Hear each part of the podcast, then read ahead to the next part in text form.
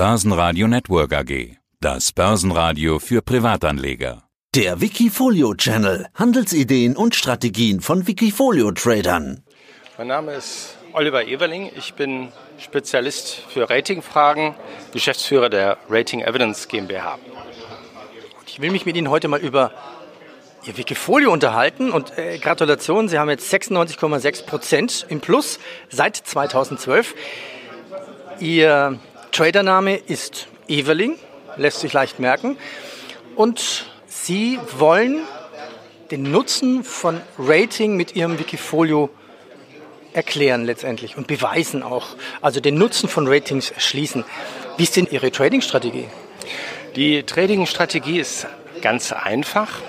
Sie beruht auf Erkenntnissen, die ich bereits vor 30 Jahren im Zusammenhang mit meiner Doktorarbeit über das Thema Credit Rating durch internationale Agenturen gewonnen habe. Damals stieß ich nämlich auf Studien, die zeigten, dass die Ratings von Ratingagenturen nicht nur Auskunft geben über das Ausfallrisiko bei Anleihen und Emittenten, sondern auch eine Korrelation, einen Zusammenhang also aufzeigen zur Wertentwicklung von Aktien. Das heißt also, die Strategie des Portfolios ist, wenn die Ratingagenturen heraufstufen, gehe ich mit mit dem Kauf von Aktien. Wenn sie herunterstufen, verkaufe ich die Aktien und zwar in Abhängigkeit vom Credit Rating. Aber, und jetzt kommt der große Pferdefuß, die große Fußnote dabei, ich gehe nicht immer mit mit den Käufen bei Heraufstufungen, sondern nur, wenn das Rating sozusagen aus den richtigen Gründen heraus nach oben gestuft wird. Gibt es denn ein Rating mit falschen Gründen? Ja, gibt es. Es gibt falsche Gründe, nämlich äh, Ratingagenturen sind geradezu gezwungen, ein Rating nach oben zu stufen, wenn dem Unternehmen viel Liquidität zufließt. Weil mehr Liquidität bedeutet Ceteris Paribus, also unter sonst gleichen Bedingungen, dass das Unternehmen besser in der Lage ist, seinen zwingend fälligen Zahlungsverpflichtungen nachzukommen. Und dieser Zufluss von Liquidität kann aber darauf beruhen, zum Beispiel das Tafelsilber zu verkaufen. Also die Perlen im Konzern zu verkaufen, die viel Geld in die Kasse spülen. Das verbessert dann zwar die Bonität des Unternehmens, aber senkt möglicherweise die Chancen auf Gewinne. Und für den Aktionär, und wir sprechen ja bei diesem Wikifolio nur über Aktien, für den Aktionär ist aber entscheidend, ob er Dividenden erzielen kann, ob er eine Wertsteigerung im Unternehmen erzielen kann. Und dies ist nicht gegeben, wenn das Tafelsilber verkauft wird, viel Liquidität in der Kasse ist und das Unternehmen also auf großen Mengen von Geld sitzt, aber es nicht produktiv wirtschaftlich, realwirtschaftlich einsetzt. Wie oft gibt es den Zusammenhang zwischen steigendem oder fallendem Rating, steigendem oder fallendem Aktienkurs? Den Zusammenhang gibt es statistisch.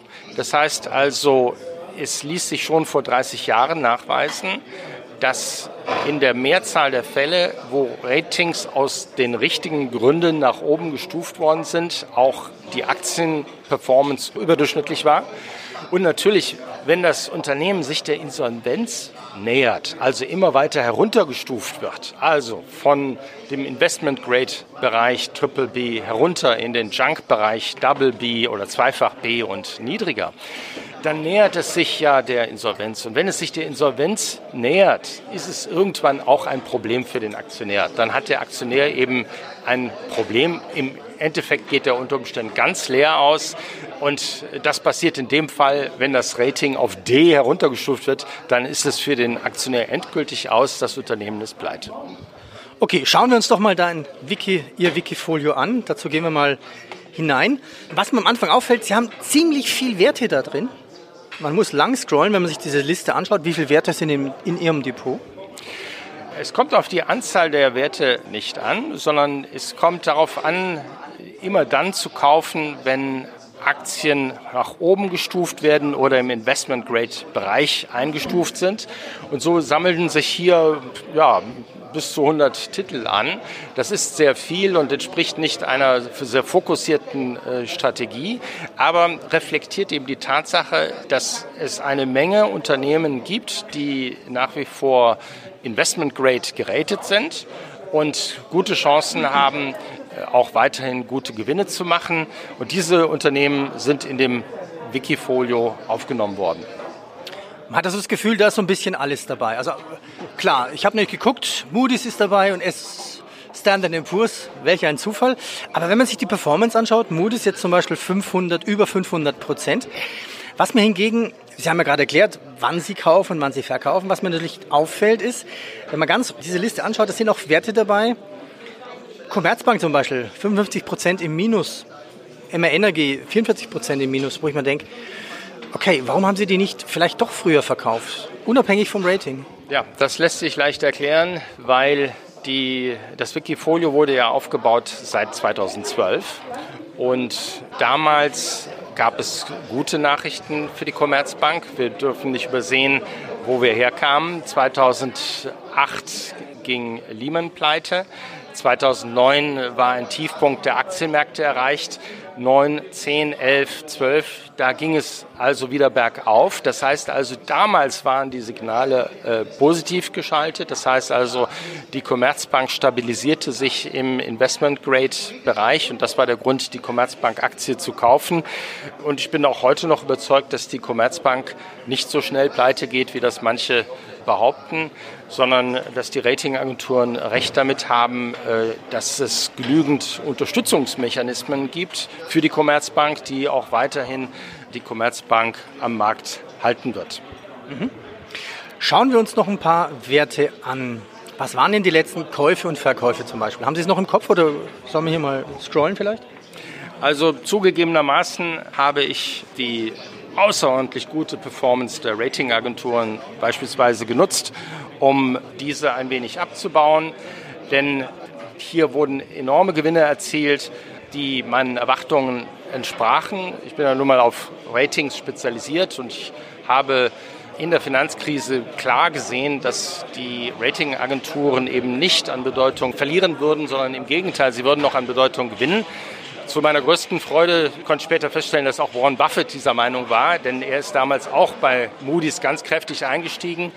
Und viele übersehen, dass bei dem Portfolio von Warren Buffett äh, meines Wissens das zweiterfolgreichste Unternehmen, in das er investiert hat, unter den 15 größten Investments bei Berkshire Hathaway, eben Moody's Corporation ist, also die Ratingagentur. Das ist, Moody's gehört zu, auch bei Warren Buffett zu den besten Investments.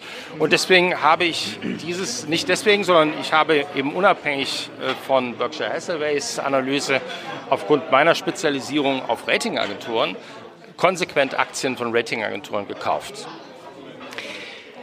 Jetzt haben Sie oftmals um 1%, unter 1%, jetzt haben Sie S&P bei 11% Gewichtung. Warum so hoch? Die Gewichtung wird automatisch höher, wenn der Wert des Portfolios steigt.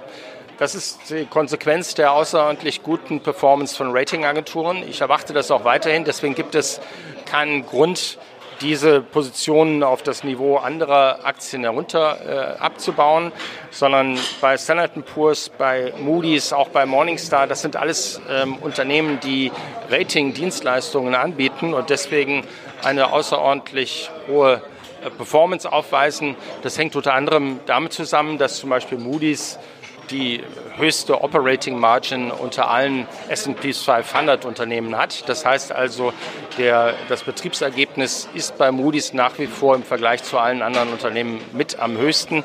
Deswegen gibt es keinen Grund, diese Positionen abzubauen. Und ich bitte eben um Verständnis, dass die außerordentlich hohe Bewertung oder hohen Anteil im Portfolio letztlich damit zusammenhängt, dass ich zwar mit einem kleinen Anteil eingestiegen bin, aber die Aktien so gut gelaufen sind, sodass sie in dem Portfolio ein immer höheres Gewicht gewonnen haben. Was haben Sie derzeit an Liquidität? Da ist sehr wenig Liquidität, weil ich das für eine Aufgabe des Anlegers halte, Liquidität zu halten. Ich halte in dem Wikifolio nur genau so viel Liquidität, um agieren zu können, das heißt, um Kaufgelegenheiten wahrnehmen zu können. Aber ich wette nicht auf äh, Zinsentwicklungen, sondern wer hier dieses Wikifolio kauft, der soll rein rassig die Chance haben, an dem Effekt teilzuhaben, der darin besteht, dass bei Heraufstufungen Aktien eben besser laufen als bei Herabstufungen unter den von mir vorhin genannten Bedingungen. Herr Dr. Eveling, danke. Danke auch. Wikifolio.com Die Top-Trader-Strategie. Börsenradio Network AG. Das Börsenradio.